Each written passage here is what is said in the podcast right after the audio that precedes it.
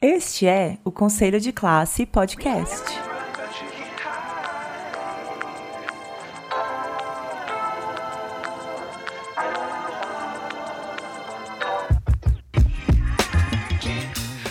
É muito comum ouvirmos a frase: para ser professor tem que ter vocação. Também é muito corriqueiro a afirmação que se for para ser professor tem que saber que vai ganhar pouco, mas a satisfação do trabalho é grande. Você já parou para pensar que teus professores são profissionais de educação? O que está por trás desse discurso vocacional?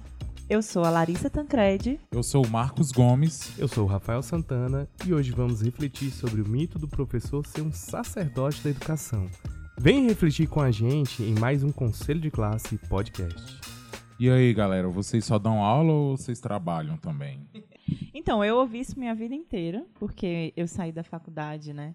Fiquei com uma bolsa de, de, de desenvolvimento tecnológico do CNPq e depois fui para o mestrado. E do mestrado eu fui ser professora.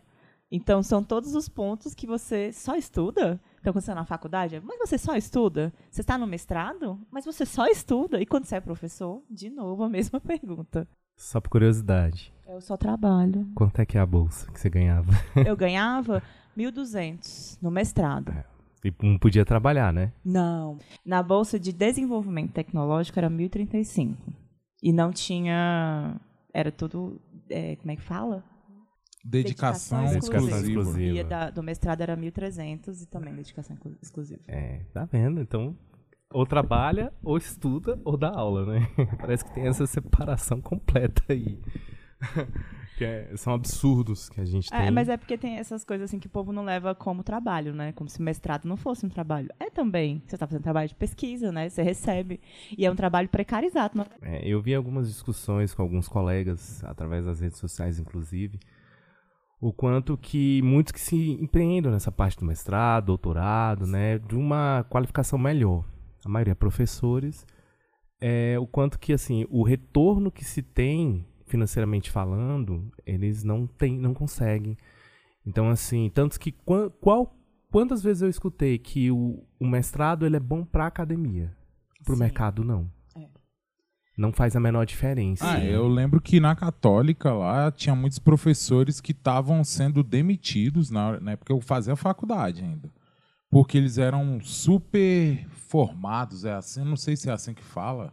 Eles eram super Era é... hiper qualificados. Então, um pós-doutor ganhando uma grana, ele, podia, ele poderia, um doutor, não sei, ganhando uma grana X, ele poderia contratar alguém com, com mestrado, com a especialização e pagar X sobre 2, né?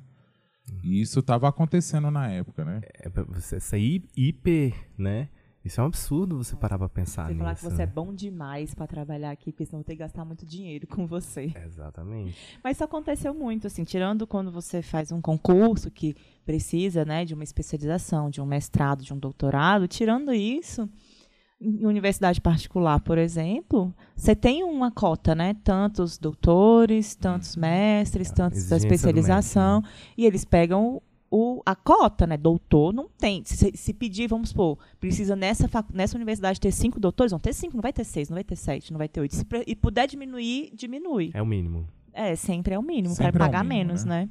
Exatamente. É a lógica do. Eu creio que é a lógica do capitalismo, né? E falar agora de, de valorização, assim, da, da academia, tanto do mestrado quanto do doutorado, e, e o mercado de trabalho do, do professor qualificado, bate de frente com o tema de hoje, né? Porque muitos de nós já ouvimos aquela máxima de que a gente é vocacionado, né? Que a gente tá com a gente tem um talento especial, né, inato de, de, de servir ao outro e ser quase que um santo, né, da educação, né? É, a gente trabalha por amor, né? É, tem, tem aqueles velhos clichês, principalmente quando é o dia do professor. Que o professor é a mais importante das profissões porque formam todas as outras profissões. Blá, blá, né? blá. Que o professor no Japão. Tem até aquele, Isso, aquele virou no aquele meme, Ai, né? toda no vez o Japão, professor no próprio- Japão. Isso. Mas O- ninguém o- tem o coragem de agradecer a gente, nem, nem de ser educado com a gente. Não, na verdade, eu acho que eu não sei vocês, a impressão que eu tenho do dia a dia é que a gente é, que nós somos uma, uma, uma classe de trabalhadores inimigos públicos. Sim. né? Quantas vezes você é acusado, apontado, a quantidade de pessoas aleatoriamente, né? A gente vamos colocar assim os responsáveis, os nossos alunos, queridos alunos, eles se sentem no direito de se intrometer na sua metodologia. Mas é porque essa história de professor por amor, professor porque eu nasci com essa vocação, tira o fato, eles é como se você não Gente, é algo científico ser professor, assim, você estuda, tem metodologia. Você não sai falando de qualquer jeito pro seu aluno, você não sai dando aula de qualquer jeito. Você aprende metodologias na faculdade. Você aprende o jeito de eh, ensinar, você aprende jeitos de dar aula de formas diferentes, de avaliar o seu aluno. Então, não é algo que eu nasci com isso. Eu não nasci sabendo. Eu, eu, eu sei porque eu passei por uma faculdade de licenciatura. Até psicologia, a gente estuda né, a formação eh, da cognição do, do, do- da criança até a adolescência, a fase adulta também. Então é importante a gente entender o- as fases dos, dos nossos estudantes né, e tal. E mesmo assim, até hoje tem esse papinho de que a gente é. Que assim, a gente ganha pouco, mas pelo menos a nossa profissão ela dá satisfação, né? Cadê a satisfação? Pessoal, ó, eu posso falar por mim que eu gosto. Eu, eu tenho a maldição de gostar de estar na sala de aula. Isso é uma- eu considero uma maldição. Porque, de certa forma, se eu não tivesse satisfeito com a sala de aula, eu já tinha procurado outra coisa para fazer da minha vida, né? Ou colocado um monte de, de atestados e um Sim. afastamento psiquiátrico, que a gente vê muito isso É porque a pessoa carreira. realmente, se ela não gosta, ela fica doida dentro de sala. Com certeza. Mas o que eu tô falando, tipo assim, de cadê a satisfação, é porque eu não acho suficiente essa satisfação que nos não tem oferecem. uma contrapartida. É, eu, a minha satisfação tem que concordo. ser um ou outro aluno que gosta, que, que sei lá, que consegue ter, avançar na carreira e tudo mais. Não pode ser só isso minha satisfação, né? Então eu acho assim que essa satisfação que me oferecem é muito pouco. Eu não pago minhas contas com satisfação, né? Até os meninos sempre perguntam, né, se a gente gosta. Sempre tem aqueles assuntos, dependendo da idade que você pega de estudante, né? Eles ficam perguntando, professora, mas você gosta? Eu falei, gosto, mas eu trabalho por dinheiro. Isso não quer dizer que eu não gosto de dar aula, não quer dizer que eu não gosto de vocês, não quer dizer que eu não quero ter a melhor relação possível para a gente ter um ano muito bom e produtivo, mas eu trabalho por dinheiro. Ninguém não, não tem, né? Você tem que até quem faz é, caridade, né? Quem faz trabalhos voluntários, tem que trabalhar por dinheiro em outro local, porque precisa de dinheiro, gente, não existe, O né? capitalismo é isso, né? A gente não pode é, achar que, que eu vou conseguir pagar um aluguel com sonhos, que eu vou conseguir pagar um aluguel com amor. Por a minha cotinha de amor que eu tenho pelos meus queridos Pois é, alunos não, então eu, pra, eu tenho pra fazer as compras do mês. turmas de queridos e queridas com 13 anos que estão todo com um demôniozinho no corpo, né, da puberdade. Eu vou pagar meu aluguel com isso, então. Mas o que me incomoda nessa história, sabe o que, que é? É porque medicina é por amor também. Mas médico não tem problema de ser rico. Né? Professor tem, professor não pode ganhar muito. Você pedir aumento salarial, você pedir reestruturação da carreira é um absurdo. Tipo, meu Deus, que absurdo. Você trabalha por amor. E seus estudantes, você não pensa neles. Mas um médico, que é medicina por amor, né? Não, eles podem. Eles podem cobrar 600 mil, 2 mil reais numa consulta e tá tudo certo. E quando um médico trata mal o paciente, principalmente os mais pobres, né? A, a justificativa é que mexer com pessoas é muito difícil, né? Mas um professor não pode se dar esse luxo, né?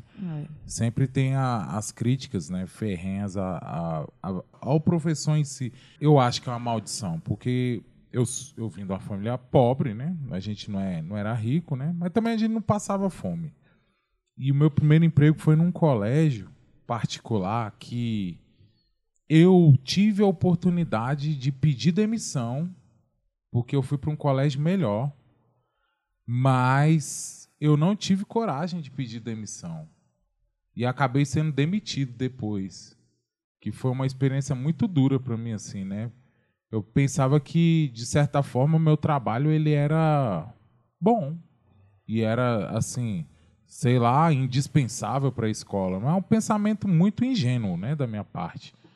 Mas quando a realidade bate na, na, na nossa, na nossa cabeça, né, lá perto dos 30 anos, você começa a perceber que você não é nada de especial assim na vida, não, né? Você não, você não é um alecrim dourado do, do, do campo, porque se você não estiver na escola dando aula, vai ter outro cara dando aula no seu lugar e a vida vai seguir.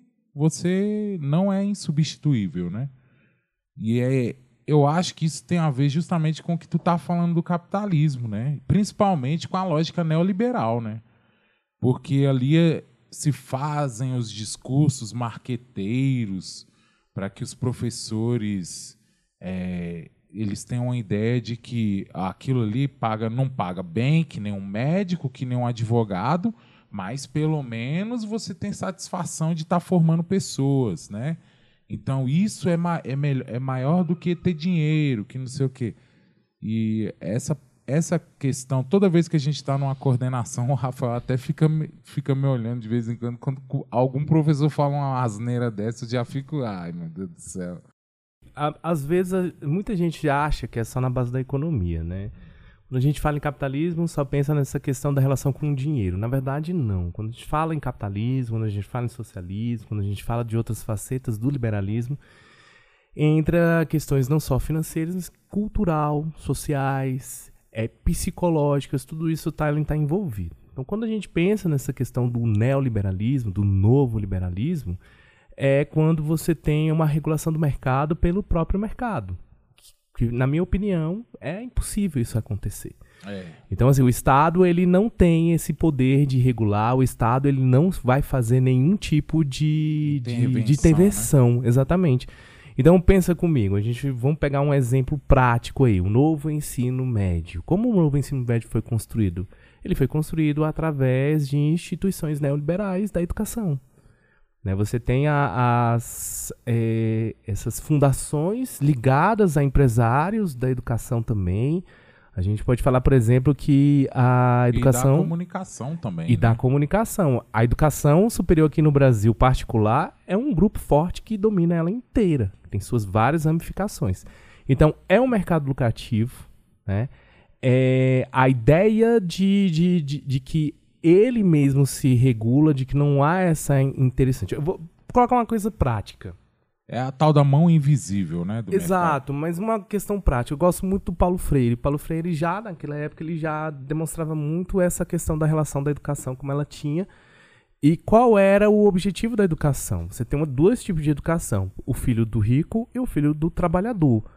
Então, quando ele fala assim que a educação ela é uma educação bancária, né, que é só você questão do depositar o conhecimento na cabeça do, do, do menino, você não tem uma transformação social dentro do, da perspectiva deles. Nós, professores, nós sabemos muito bem como é que a perspectiva de vários dos nossos alunos são baixas. Né? Eu vou pensar o quê? Ah, o que, é que você quer ser? um youtuber, um jogador de futebol. Eu já tive aluna que falou para mim que se ela conseguisse alugar um quarto para ela, tava tudo bem. Tava ótimo. Ali, as expectativas elas são as mais baixas possíveis. Uhum. ela então é eles... budista, ela. Quem dera é, fosse, é, coitada. Adepta do minimalismo. Né? Exatamente. É, se fosse, eu ia ficar feliz, né? Mas. É. Só que isso aí, assim, a gente vê que realmente o, ele, eles se, se pautam muito também nessas pessoas que são exceção, né? Quantos meninos jogaram futebol e estão aí jogando futebol e não vão ser o Neymar nunca? Nunca. E nem alguém que ganhe... Talentosos, inclusive. Sim, sim, são talentosos, mas assim, não, infelizmente essas coisas não dependem só de talento. Você vai ver um músico, por exemplo. Você vai em alguns bares, você vê pessoas super talentosas e Cara, não sou, é, depende de talento, sim, mas depende de sorte. Às vezes nem tanto é. talento, né, que a gente vê umas coisas aí. Mas, é. enfim, depende de muita coisa, né? É. Então, às vezes, eles se prendem realmente a coisas que são fora da casinha, né? Eu acho que um aspecto desse neoliberalismo que ele está assim, insidioso, para colocar numa palavra mais bonitinha para demonstrar o quanto que é terrível, é a propaganda. Por Isso. exemplo, vou dar um exemplo assim básico para todo mundo compreender. A profissão mais bonita que tem é o professor. É, é, é um sacerdócio. Eles colocam isso como se fosse uma vantagem, né? Não existe uma contrapartida financeira minimamente razoável, vamos ser sinceros. Não. Não é tem. minimamente razoável. A gente pensar, por exemplo, hoje no piso salarial de um professor que com o governo atual aumentou para 4 mil e pouco, dependendo do lugar onde você mora, não é o suficiente para você sobreviver. É verdade. E também não é uma, uma, uma regra que é, a gente.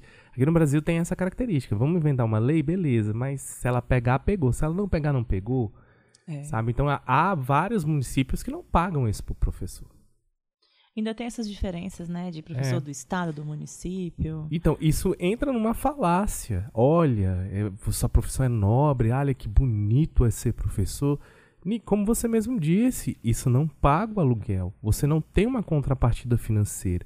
Então acontece, Marcão, eu sou que nem você, eu gosto muito de sala de aula. Atualmente eu estou na- em gestão, mas eu gosto muito de sala de aula. Mas eu tenho certeza que vai chegar um momento em que essa, essa, esse meu interesse, esse meu gostar, eu vou cansar. Porque você não tem contrapartida, você não tem, você não tem minimamente hoje é, um, um, um plano de que digo assim, um planejamento que ele se importe com a saúde mental do professor. Uhum. É porque tudo que a gente fala vira mimimi ou é tido como frescura, né? A gente Exatamente. virou, tipo, os bandidos da história. E assim. mais ainda, nós somos é, guardiões do, do- de um depósito de alunos, né? É. É. Acaba isso aí que é o isso- pior de tudo. Isso é o Exato. mais. o que dá mais desânimo pra gente, né? Porque é muito, muito difícil você ter um monte de aluno em sala que eles não sabem por que, que eles estão ali, nem a importância. Então, assim, a nossa desvalorização vem muito antes do salário. Óbvio que o salário é extremamente importante. Todo mundo, né? A gente vive num país capitalista, é assim, todo mundo precisa de dinheiro, todo mundo quer ter uma vida confortável e boa, óbvio. Mas, assim, desde o fato do pai estar mandando o filho para a escola só porque ele tem que ficar em um local, a gente sabe que é importante, a gente sabe que o pai não pode deixar o menino no meio da rua, mas não pode ser isso o mais importante, né? Isso tem que ser colocado na cabeça da criança. Então a sociedade pensar assim já começa a nossa desvalorização, né? Exato. É, vezes- eu, eu tô lembrando porque o neoliberalismo ele começa lá no final do século XVIII, do XIX, né? Isso. No começo do século XX. Você tem o liberalismo, que ele vai vigorar principalmente lá no- nos primórdios do capitalismo, né? Aham. A gente fala assim que. O mercado financeiro é coisa da Idade Média, né? Com certeza. Na verdade, um, po- um pouquinho da Idade Média ela tem, mas ele é quando você tem a ascensão da burguesia, da classe burguesa, Aham. e você tem eles com o poder econômico, a- eles, eles a, a- têm o poder econômico, eles passam a financiar inclusive o Estado também, e em contrapartida tem aquela questão das proteções, né? Só que ao mesmo tempo ele quer que o Estado, o rei, seja uma monarquia, ele, ele, proteja os interesses garanta, dessa né, burguesia, mas ao mesmo tempo ele não interfira nos interesses dessa burguesia. É, Esse é é, o só liberalismo. interfere quando eu quero, né? Se fa- me faz bem, Exatamente, né? interfira. É porque eu tô perguntando isso porque a gente pensa que as coisas são novas, mas não são. Eu lembro que quando eu era menino, o Fernando Henrique, presidente e tal, é, ajudou a, a consolidar o plano real, aquela coisa toda. O Brasil começou a decolar. Ele virou presidente na nessa tocada, né, de ser um, um governo neoliberal. Falava-se muito da, do- da influência da Margaret Thatcher, que agora está voltando de novo, né? Aquela, Deus me aquela senhora que agora está no colo do Satanás. Mas é, eu lembro que dos anos 2000 ali até 2016 a gente não falava muito mais não de neoliberalismo. Mas o neoliberalismo não deixou, né? Porque aquele, aquela narrativa de, de como é que é privatização, eu acho que tem tudo a ver com o que a gente está falando, porque pô, a escola pública não, não consegue educar a sociedade, não vale nada. Lembra o metrô, né? O metrô lá em São Paulo é assim, quando o, o prefeito quer privatizar uma linha, ele começa A a sucatear. sucatear. sucatear o Verdade. metrô, aí a, a televisão vai lá reclamar, falando que não tá É. dando. É a justificativa, né? Eles Isso. arranjam um jeito de justificar, né? Exatamente. E outra, e por, e por que que eu tô falando isso? Porque eu, eu comecei a trabalhar em colégio particular. E não foram nos colégios tops, né? Mas as pessoas pensam, não, se é colégio particular é muito melhor do que colégio público. E na, na realidade, os professores eles estão sendo é, sugados, eu acho que até a dignidade. O aluno acho que às vezes não percebe, o aluno do colégio particular de base, assim, tipo de bairro, ele não percebe o, o quão é, o professor está refém do mercado de trabalho, assim, né? Ele não tem muitas vezes o professor dá aula num colégio, como era o meu caso, porque ele não tinha coragem de, de ficar desempregado. Às vezes não podia Aceita também, né? qualquer coisa, né? É, e aí aceita qualquer Exato. situação, qualquer coisa, assédio moral. É muito bizarro. Mas a velho. gente já viu alguns comentários na internet, assim, né, em relação a salários, quando se fala de salário, você vai ver comentários. É tipo assim, se tivesse precisando mesmo, aceitava. Então, é, É. aquela coisa, tipo, se você tá precisando, você tem que aceitar a humilhação, você tem que aceitar tudo, né? E isso acontece quando você tá numa situação, num país com uma situação ruim, né? Onde E- você tem que aceitar o primeiro emprego que aparece, porque ou é isso ou é morrer Tem que de fome. calar a boca para poder Com continuar. certeza. Então, olha isso, esses já são exemplos bem práticos dessa questão dessas falácias que tem no liberalismo. A gente tem que aceitar, porque é como se, como se o emprego fosse um favor. né? Exatamente. Quando a gente para para pensar, o que que gera riqueza? O trabalho das o trabalho pessoas. gera É, riqueza. o Mas trabalho quantos que têm gera. essa concepção de que gera riqueza? É uma coisa né? que às que vezes é eu. o trabalho. uma- Que é uma relação necessária, né? Ah, o, o burguês, o dono dos meios de produção, como diria Marx e o Engels, é, é, ele, ele consegue sozinho gerar, mas É. e, e- e o, e o retorno é qual? Mas uma coisa que às vezes eu penso, assim, esse povo fica falando, ah, porque eu dou emprego, eu dou emprego. Você só emprega o número de pessoas suficiente para te gerar a riqueza que você quer. Se você tiver alguma mudança em alguma tecnologia, algo que você possa de demitir metade dessas pessoas, você, não, você vai demitir. Não vai pensar Você não vai ficar, vezes. não, mas eu tenho que gerar Vai. empregos, porque eu sou um bom empresário e tenho que gerar empregos. Não, o seu.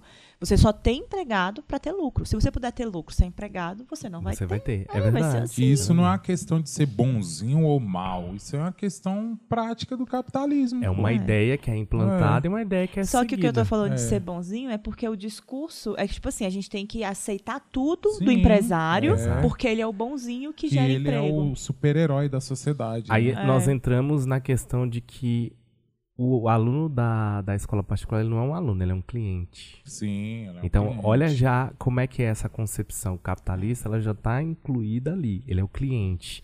E quantas vezes você pode perceber que o cliente tem sempre razão? É uma outra falácia desse, desse capitalismo. Então é mais fácil, a gente tem um mercado saturado de professores que estão entrando, que vão aceitar qualquer situação. É muito mais fácil você trocar o professor do que você trocar o cliente Exatamente. né? Porque assim, quantos professores precisam de fato? E aí você é uma relação que se aproveitam de, de uma situação, porque quantas quantas vezes, como o Marcão mesmo diz, é, ele falou assim, o, o Marcos ele falou que, poxa, eu, eu agia com um bom trabalho, mas esse é o bom trabalho. É o ué. profissionalismo. Nós somos profissionais. Muitas vezes o nosso trabalho ele é extremamente é, é muito melhor do que qualquer outra coisa. Mas o interesse não é da educação. O interesse é, de o manter lucro. o cliente É de manter o cliente. para ele continuar É, pagando. por qual é o aquilo. grande mote das, das, das instituições educacionais particulares? Hoje, se a gente for pensar na educação básica, é o vestibular. É. É passar no vestibular. Sabe? Então você não tem uma preocupação com a formação cidadã. Você tem uma preocupação com indivíduos que muitas vezes vão se tornar indivíduos extremamente adoentados, Uhum. que estudam 12 horas por dia e a escola ela promove isso para poder passar no vestibular, para ser mais um número na propaganda da escola. É, e tem escolas que utilizam disso. É, é quase que eles criam um ambiente entre os próprios alunos de competição irreal, eu acho, assim, né? Porque nem na vida real o, a- o ambiente de competição é tão acirrado assim. É. Mas também eu fico lembrando da época que no Brasil a educação não era obrigatória, né? Eu não sei se foi o Chauí que falou, É, não, é Chalita, Amarelo- Chalita, Gabriel Gabriel Chalita. Chalita. ele falava num programa aí, ele falou que até a Constituição de 88 não, não era obrigado, né, a ensino básico. Então, quem era professor? Era só um gato pingado, né, de, de gente. E porque não- atendia quem, né? e atendia quem? Atendia os filhos dos, dos deputados, só gente rica, né? Os filhos dos grandes Classe média empresários, alta. classe média alta. É. E era um trabalho valorizado, né? Era, o cara que era professor era considerado de autoestima, né? É uma pessoa que era citada nos, nos sei lá, nos congressos e tal. Você tinha Hoje, orgulho, né, de falar, eu sou professor. Hoje a gente tem uma máquina de fazer professor. A cada semestre aí tem milhares e milhares de professores sendo formados a não sei que qualidade também, né? Não sei. Poucas instituições prezam pela qualidade, mas parece que é aquela lógica do mercado mesmo, né? Quanto maior a, o, a oferta, então menor vai ser o preço, né? Porque eu acho que a lógica é essa, neo- neoliberal, né? E a gente está caminhando cada vez mais pro sucateamento das escolas públicas. Porque se a gente está falando isso das escolas particulares, o sonho dos professores de colégio particular, desses mais, né, ralé que eu tô falando, que eu trabalhava, é virar professor Escola pública. escola pública, pô. verdade. Era o sonho dessa galera. A gente E tem tem- as vantagens, né? É, A questão do, do, do trabalhar em escola pública. Você tem a liberdade de cátedra valorizada. Sim. Você- Mesmo que tenha algum, alguém aí, né, há quatro anos atrás, né, nos últimos quatro anos falando que era pra filmar a gente, a que era pra doutrinação. agredir, né, e aí Exatamente. agora vem dizer que problemas não... É porque, por exemplo, você, quando você trabalha numa escola particular, vamos pegar umas escolas particulares confessionais. Uhum. Você não vai ter agir contra o que é aquela escola, ela- a, a, a ideologia que ela tem. Vamos pegar aí uma. Eu trabalhei sem em uma, muito, eu lembro muito bem dela, eu, também, eu gostava. Essa eu gostava. É, mas vamos pegar, por Mas não era exemplo, das ralés, né? Que era, Era um mais elitizado. Mais elitizado, né? Pega aí a escola militar. Vamos pegar, eu sou professor de história, vamos falar sobre o golpe de 64. Né? Não, vamos falar da Revolução de 1964. Exatamente. Isso é um Então absurdo. você não Eu tem tenho essa liberdade. conhecido que ele foi fazer uma entrevista num colégio militar, bem naquela época daquela modinha que tinha que tinha aquelas tupetezinho. Uhum. Ele foi de tupete. Eu falei, não vai não, pô, de tupete não, porque os caras não vão, Não vão gostar. não vão gostar não, né? E, e batata, né? Ele não foi contratado. Não foi contratado. É, então, então, é como eu falei pra vocês, essa é a lógica do, da propaganda, de, de- de- das ideologias que elas são colocadas, que se tem que fazer, é, é, que a educação, é, é como você mesmo falou, Marcos, a educação, tu- o, o que é, é, a privatização, ela vai trazer qualidade. Só que se a gente for parar pra pensar, existe uma lógica muito fácil de ser, de ser enxergada aí. Eu falo muito porque virou-se de que aquilo que é privatizado é de melhor qualidade. Eu já acho o contrário. É, Eu assim, um contrário. tempo atrás estavam falando muito sobre isso, por causa dos Correios, né? Ano Uhum. passado, por exemplo, que estava bem em voga. E o povo falando bem de companhia telefônica. Aí eu fiquei, eu falei, uai, mas elas não batem recorde. Há dois anos atrás, as notícias eram todas, quem bate recorde de reclamação? Companhia telefônica. Quem bate recorde de reclamação? Era sempre assim. Vendendo em casado, venda casada. um Aí, é, altos problemas, tirando esses problemas que você está comentando, a prestação de serviço péssima. É. E aí, e, e aí, depois, de de uma hora para outra, não, quero privatizar o correio, né? Que é uma coisa muito grande para ser privatizada. Aí, de uma hora para outra, tá falando bem, tá falando que a companhia as companhias telefônicas são um exemplo. Aí eu fico, é um usa exemplo- outro, né? Tipo, usa, usa outro é exemplo. um exemplo muito bom, porque é, a lógica neoliberal é, implantou um discurso de que o Correios dava prejuízo. E era o contrário. E Pois é. meu irmão até, e que ele era do Correios, né? Ele a gente tinha um grupo de WhatsApp da igreja, né? Aí um cara lá falava, não, porque o Correio só dá prejuízo, não sei o quê. Aí o cara, o Vinícius foi lá só. O Vinícius é meu irmão, para quem não sabe. Ele foi lá e puxou as matérias lá, falando, olha lá, ó, Correios desde, desde 2009 aqui, ó, o arrecadamento só vem aumentando, cara. É, detalhe Ele que a- ele nunca deu prejuízo, não. E é a única empresa que está presente em todos os municípios, né? Você tem um nicho aí muito querido por conta disso. Você, você pode ter uma cidadezinha do interior na qual você não tem banco, mas você tem o correio que funciona como banco. Não, e sem contar que assim, esse É o banco do correio, postal. se você parar pra pensar, é porque a maioria das pessoas, obviamente, não estão nas cidades do interior. Então, quando você vai ver para entregar algo pelos correios, dependendo do que seja, né, pelos correios e pela uma, uma Empresa privada, né? é, às vezes a empresa sai mais barato, beleza? Vai pra cidadezinha do interior.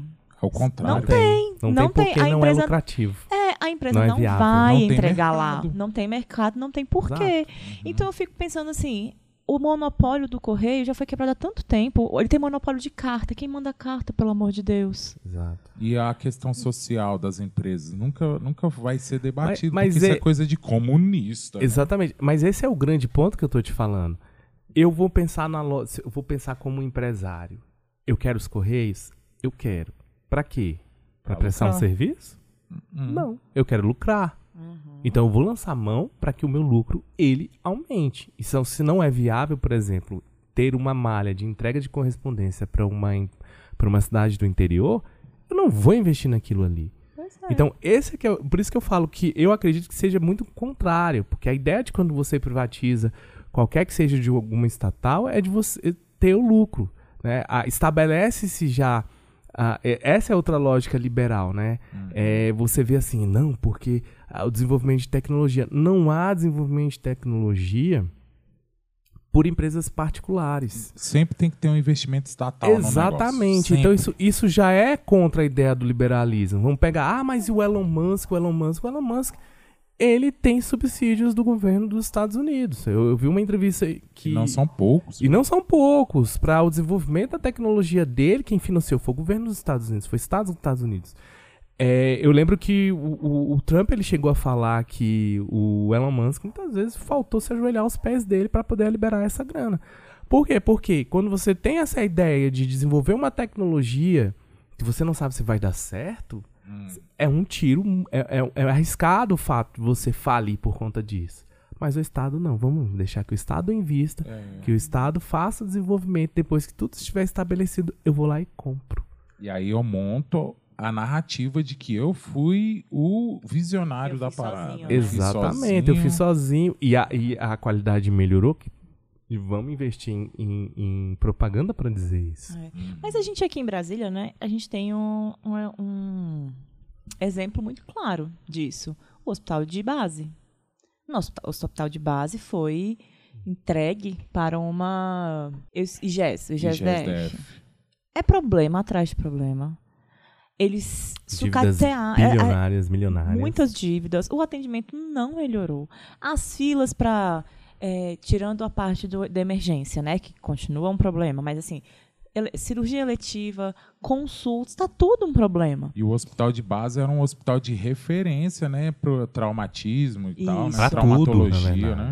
É um dos não, melhores, é o melhor hospital. É, ele é tem. dividido com agarram, que é para queimados e para acidentes com animal peçonhento. o- A base é o agarram.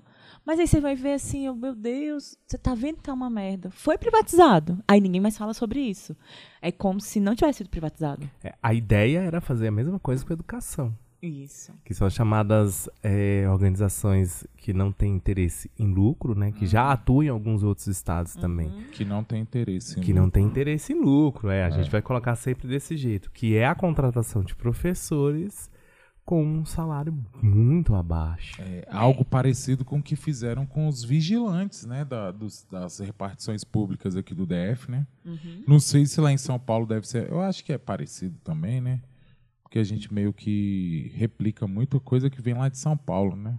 Mas e aí, gente? Vocês nasceram para ser professor? Eu acho que eu não nasci para ser professora, não. Mas eu estudei e me formei para isso. Eu vou de um ponto muito mais filosófico. Nasci para ser feliz. Por enquanto eu não estou muito feliz. Essa aí é a- Satisfeito, não. É. Filosófico mesmo, isso aí. viu? É, a gente sempre fala que o ser humano, né? Vários filósofos dizem, o ser humano nasceu para ser feliz. Enfim, né? A gente vai crescendo, a gente vai se deparando com a realidade de como as coisas elas funcionam e a gente vai sofrendo marretadas e mais marretadas na nossa autoestima, no nosso emocional. Eu tô falando isso dentro da, dessa história da educação, né? É. É, é, é engraçado assim, eu, eu me pego não eu, eu sempre me procuro não reproduzir determinados tipos de comportamentos. Vou explicar melhor. Eu não sei se aconteceu com vocês, né? Quando você vai fazer um estágio, está lá naquele momento do estágio, em, em escolas, né? Que você está ainda para se formar no curso que você escolheu da disciplina. E aí tem a disciplina que é de estágio, tanto é o estágio de observação quanto é o estágio de regência também.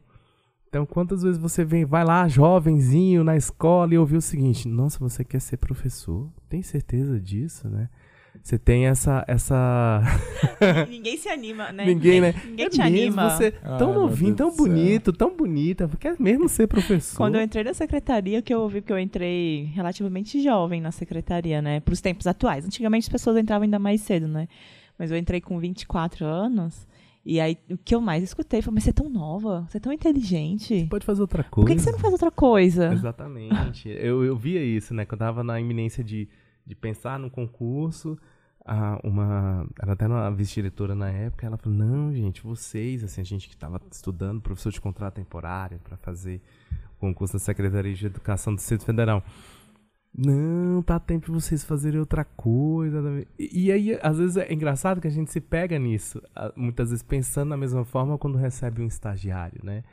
E aí eu falo, não, é bom, é uma realidade diferente, mas também existe. É, vocês vão se deparar com todos os tipos de dificuldades que tem. É. Eu acredito, assim, que são dificuldades muito mais específicas. Eu acho que a, a carreira de professor, falando na minha realidade aqui do Distrito Federal, ela tem suas nuances, elas têm suas peculiaridades. Então, muitas dessas peculiaridades elas são desconhecidas da maioria do público em geral. É, quantas, quantas vezes eu falo, e eu acredito piamente nisso, só quem sabe o que é uma, uma vida de professor, quem já passou por uma sala de aula. É verdade. Só quem sabe. O resto, tudo são ideias. E uma coisa que me irrita muito, emendando aí, coisa que parece que só acontece com a gente. Eu não sei se acontece em outra profissão. Mas a gente muitas vezes tem que tirar o dinheiro do nosso pagamento para completar alguma coisa ou fazer um trabalho diferenciado com os alunos. Isso eu não vejo acontecer em lugar nenhum. E é um inclusive, absurdo.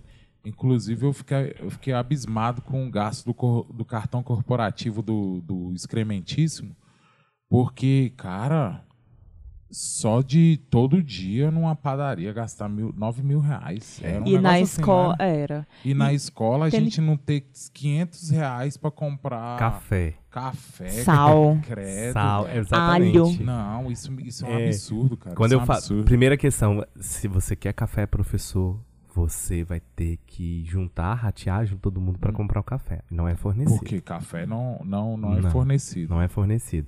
A questão, eu falo muito com os alunos, eu conheço alguns pais de alunos que eu falo assim: a comida ela vem, existe todo um cardápio pela Secretaria de Educação, mas não tem o tempero. Uhum. O tempero, a escola ela é responsável por comprar o tempero. Com é. que dinheiro? Porque não vem dinheiro para comprar tempero, Exatamente, né? Se vira pra né? conseguir. Exatamente. A verba, assim, se a gente for pegar pelas regras das verbas, que é o PEDAF, né? Que, que vem para nós do, do, do, governo estadual, ela não está prevista a questão do, do compra de temperos. Não isso. pode ir na feira com esse dinheiro. Não, não pode. Como é que você vai justificar essa compra, né? O Marcos ele colocou muito bem. É uma questão de você estar tá pagando para trabalhar. A gente em outro podcast falou da questão do uso da das época da pandemia, das né? tecnologias, né? exatamente. Uhum. De que a gente pagou a Teve energia utilizada, a internet. a internet utilizada. E é nem para a gente receber notebooks. um auxílio. Eu acho que naquele período o professor tinha que receber sim um auxílio. Claro que ia ser temporário, porque, né, graças a Deus o mundo não acabou e aí a gente voltou ao normal. Mas a gente tinha que ter recebido um auxílio para pagar a internet. Eu Exatamente. não tenho necessidade. Tipo, às vezes você, a pessoa, o jeito que a pessoa usa a internet em casa, ela não tem necessidade de ter uma internet tão boa. Agora, para fazer uma transmissão ao vivo, para dar uma aula, precisava. Tem, é verdade. Muita gente teve que mudar o plano de internet para poder comportar. É verdade. É. Agora vamos ver como é que as pessoas pensam, né? Olha, professor é muito bom, tem férias duas vezes por ano. Uhum. Professor trabalha de 4 a 5 horas dando aula. É. Né? A gente não prepara aula, não. Não prepara, nada disso. não contempla, prova. né? A história, professor trabalha 40 horas? Não. Eu só vejo, por exemplo, de uma até as seis. Uhum. São cinco horas só é. que o professor Mas trabalha. esses dias até os alunos são assim, né? Com um pouco menos de maldade, com certeza, dependendo da idade. Mas uma aluna, eu estava fazendo a eu fazer a chamada, eu falei, não, peraí que eu tenho que anotar aqui, antes de começar a chamada. Aí ela perguntou, anotar o quê?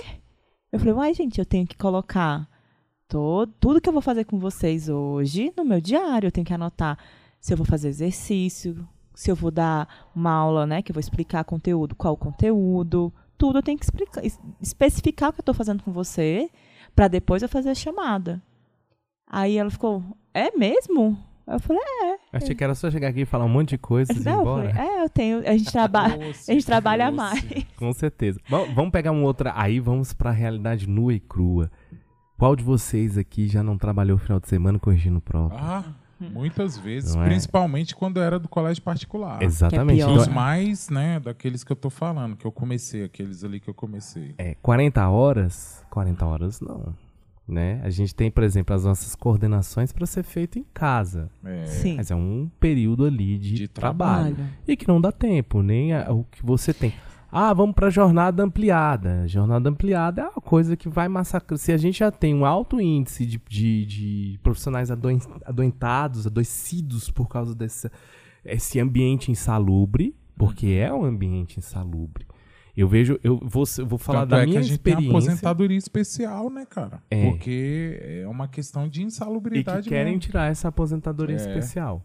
Mas enfim, e- eu vou dizer na minha experiência, tá? Eu nunca trabalhei num ambiente escolar pedagogicamente ideal.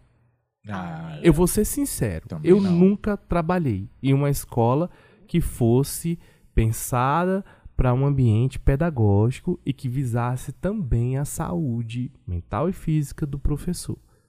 Sabe? Nunca trabalhei, não, não, nunca dei aula em uma sala climatizada, nunca dei aula em uma sala que tinha um sistema de som para evitar que a gente desgastasse demais a voz. Eu nunca trabalhei.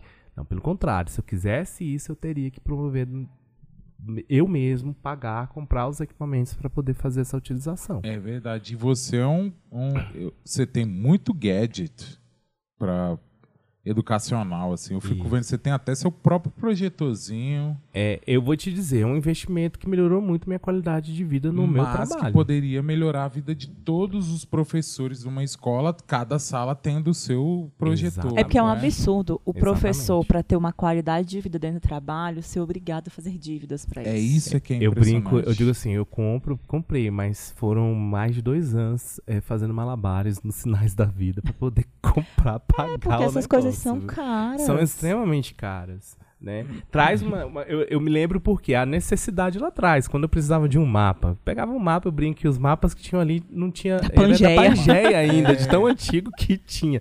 Né? E eu não tinha um mapa Tudo- específico, Tudo uma de imagem. 1990. Exatamente. Então, assim, Se imagina. bobear, até Tocantins ainda era Goiás. Com ainda. certeza. É mais ou menos nesse naipe aí. E aí eu tinha aulas, vou dar um exemplo que eu me recordo, né? Dava aula para sextos e sétimos anos. Então você ia lá e escrevia uma matéria dos sextos anos. A próxima aula era o quê? Sétimo. Você Sétimo. apagava e colocava a matéria do sétimo. Aí a próxima aula era sexto ano. E você ia lá, apagava e colocava a mão O ombro no sexto. agradece. O ombro, a mão. Quantos professores aí estão com problemas seríssimos de coluna, tendinite e tudo mais? Bursite também. Bursite por conta disso.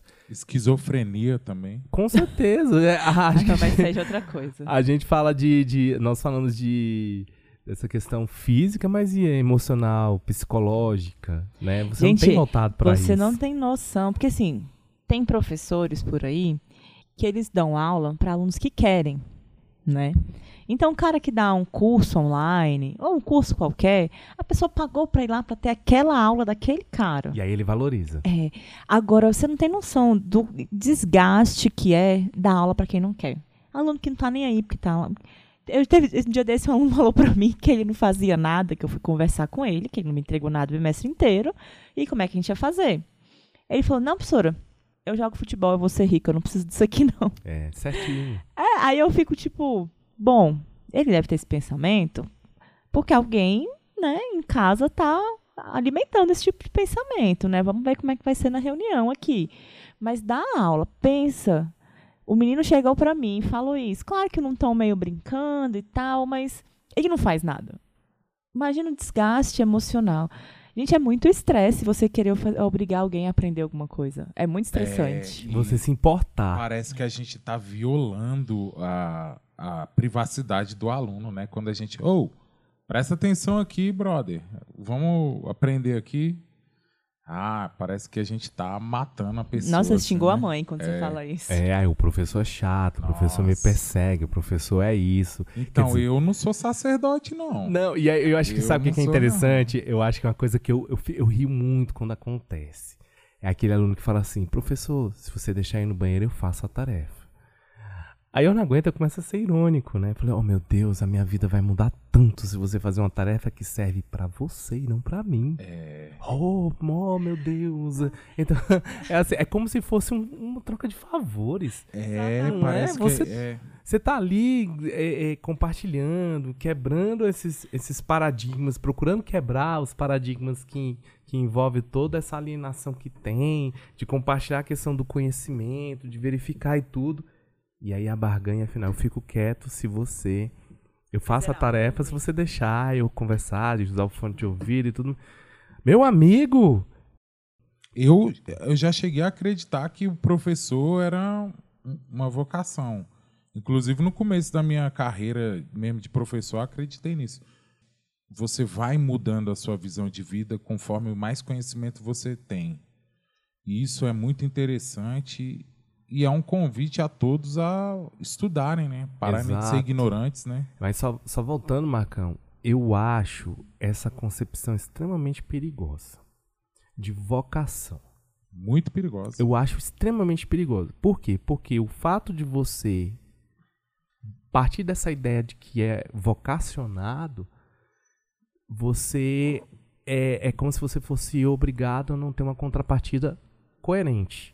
Isso, Entende? exatamente. Então, eu digo o seguinte: é, a vocação, o gostar do que você faz, é óbvio, ele está presente. É, como diz Confúcio, né? Gosto que você trabalhe, você não vai precisar trabalhar um dia da sua vida. É. Porque é uma questão de diversão, que é o que eu me sinto, né? Nessa vida. Eu sei que tem um. um- eu, te- eu tenho ciência de que uma hora eu vou cansar. É, E com certeza vai ser antes da minha aposentadoria, se eu me aposentar. Eu tô cansando já. é bem mais nesse ponto. Mas eu digo que vocação que entra nessa ideia de que a, gente tem que aceitar tudo. A gente tem que fazer tudo e aceitar menos ainda do que a gente É pode. por isso que esse a cada discurso ano, né? Do ano. salário baixo Exato. do professor sempre fica. Porque quando às vezes acontece uma greve, né? Ai, não tem aumento de salário, não tem uma gratificação decente para pessoas que têm mestrado, doutorado, né? Se, se tem, uma, tem que ter uma ressuscitação da carreira, o que, que a população fala? Oxi, quer ganhar bem. Quem mandou você ser professor? Você tem que aturar, tem que Ou aguentar. então quando não fala que não, mas professor no Distrito Federal ganha muito bem. É Há quanto mentira, tempo que a né? gente não ganha melhor, né? Exatamente. A, a diferença do piso salarial instituído hoje pelo, pelo governo federal para o salário inicial aqui no Distrito Federal é de 180 reais. É, né? 180 reais. Não, e lá no Maranhão o povo já ganha melhor que a gente há um É, tempo, e né? a gente tem uma diferença. O custo de vida é completamente diferente. Sim, o, é. o Distrito Federal é um dos custos de vida mais caros que tem no, no Brasil. Então, Sim. um salário de 4.500 reais para quem tem uma família não, Não é Não vai nada. ser suficiente. É. Quantos colegas aí não procuram na. são da, da, da, dos- da educação pública, são professores concursados, ou se viram professor de 60 horas, né? Com mais uma carga de 20 horas dentro do, da educação pública, ou eles vão procurar na iniciativa privada uma complementação da renda. É. Então, é isso, né, gente? Tem mais alguma coisa que vocês querem falar? Acho que deu pra gente discutir um pouco sobre não é um sacerdócio. Não, não é. Não A é. um- conclusão é, não é. Esse é um Não. episódio que tem conclusão. A, a- amor, ele tá envolvido, porque eu acho que tá em todas, mas ninguém trabalha por amor. Porque ninguém É. paga aluguel, ninguém paga compras, ninguém paga viagens por, com amor. Exatamente. Então há essa questão de que perceba uma coisa para quem escuta, né? É não é só um direito, mas é um dever da gente procurar uma melhor qualidade de vida no nosso trabalho, Com certeza. né? Seja com um salário condizente com o que a gente faz, porque eu acredito que não seja, Não, não é. seja com a qualidade de vida do nosso trabalho também, É. porque é, é adoecimento em cima de adoecimento. As Isso é condições verdade. de trabalho são cada vez mais precárias, né? Então, Exatamente. não se assuste de, em algum tempo à, à frente aí, a gente falar de privatização das escolas, não. Não se assuste, não. É, Mas então- eu espero não chegar. De verdade, eu espero não chegar. Eu tenho medo é de quando começar a faltar profissionais, professores mesmo formados, começar a colocar qualquer um para dar aula. Que tá perto de acontecer. Eu isso. acredito que tá perto. Quantos, É. quantos cursos de licenciatura estão aí sendo Fechados, né? fechados Pô, por o falta que de. eu me formei fechou. E a, a- Universidade e a universidade que você se formou é uma universidade muito grande. É, Não, fechou. é Eu acho, pequena. pelo menos aqui, eu acho que só na UNB, né? Por enquanto tem. Acho que uma faculdade ou outra tem algum curso Não, a de Unip tem. A Unip é universidade, né? A Unip tem É. algumas licenciaturas. Acho que a católica não tem mais. Nenhuma católica. Não, a Católica fechou a licenciatura em Física, parece. Acho Algo que assim biologia eu acho que ainda tem. apurar Eu isso sei que o. CEUB das humanas também não existe mais. É, Na Geografia, Unip, que é onde que eu me formei, tem algumas, né? Tipo, educação física, ciências também, ciências biológicas. Que tem um mercado maior, na É. verdade. né? Mas aí, assim, são poucos também, né? Os É. cursos. E teve uma. Só pra finalizar esse assunto aí e finalizar o, episódio. Mas teve um tempo desse que saiu uma reportagem falando que tá diminuindo o número de pessoas sendo formadas em licenciatura, né? Aí eu vi uma, uma galera comentando meio que rindo, falou, não, gente, mas calma. Se tá parando de formar agora, a gente vai ver isso daqui a 15, 20, 25 anos, que vai ser quando a galera tá desistindo ou tá se aposentando, né? E aí não vai estar entrando a galera nova. Aí vamos colocar os notórios saber. Opa! Aí isso é pra outro, outro episódio pra gente conversar sobre esse assunto. Então é isso aí, né, moçada? Vamos embora. Vamos lá. Muito obrigada, Rafael. Foi muito bom ter você aqui de Ah, novo. Sempre é bom. É verdade. Obrigado aí Valeu. pela participação. Você é um cara muito bacana. As pessoas estão pensando aí que você é uma pessoa séria, mas. Eu sou extremamente sério. Eu finjo que não. Essa aqui é a diferença. É, mas é isso aí, Rafael. Um abraço aí, obrigado. Abraço, Obrigada. pessoal. Obrigado. E vamos valorizar mais os profissionais da educação. O Conselho de Classe é um podcast da Atômica Áudio Soluções, apresentado e idealizado por Larissa Tancredi e Marcos Gomes. Este episódio tem roteiro de Marcos Gomes, com edição e sonorização de Marcos Gomes. O Conselho de Classe estará no ar sempre às quartas-feiras, em todas as plataformas de áudio. Avalie os nossos programas e nos sigam no Instagram, arroba Conselho de Classe Podcast. Muito obrigado!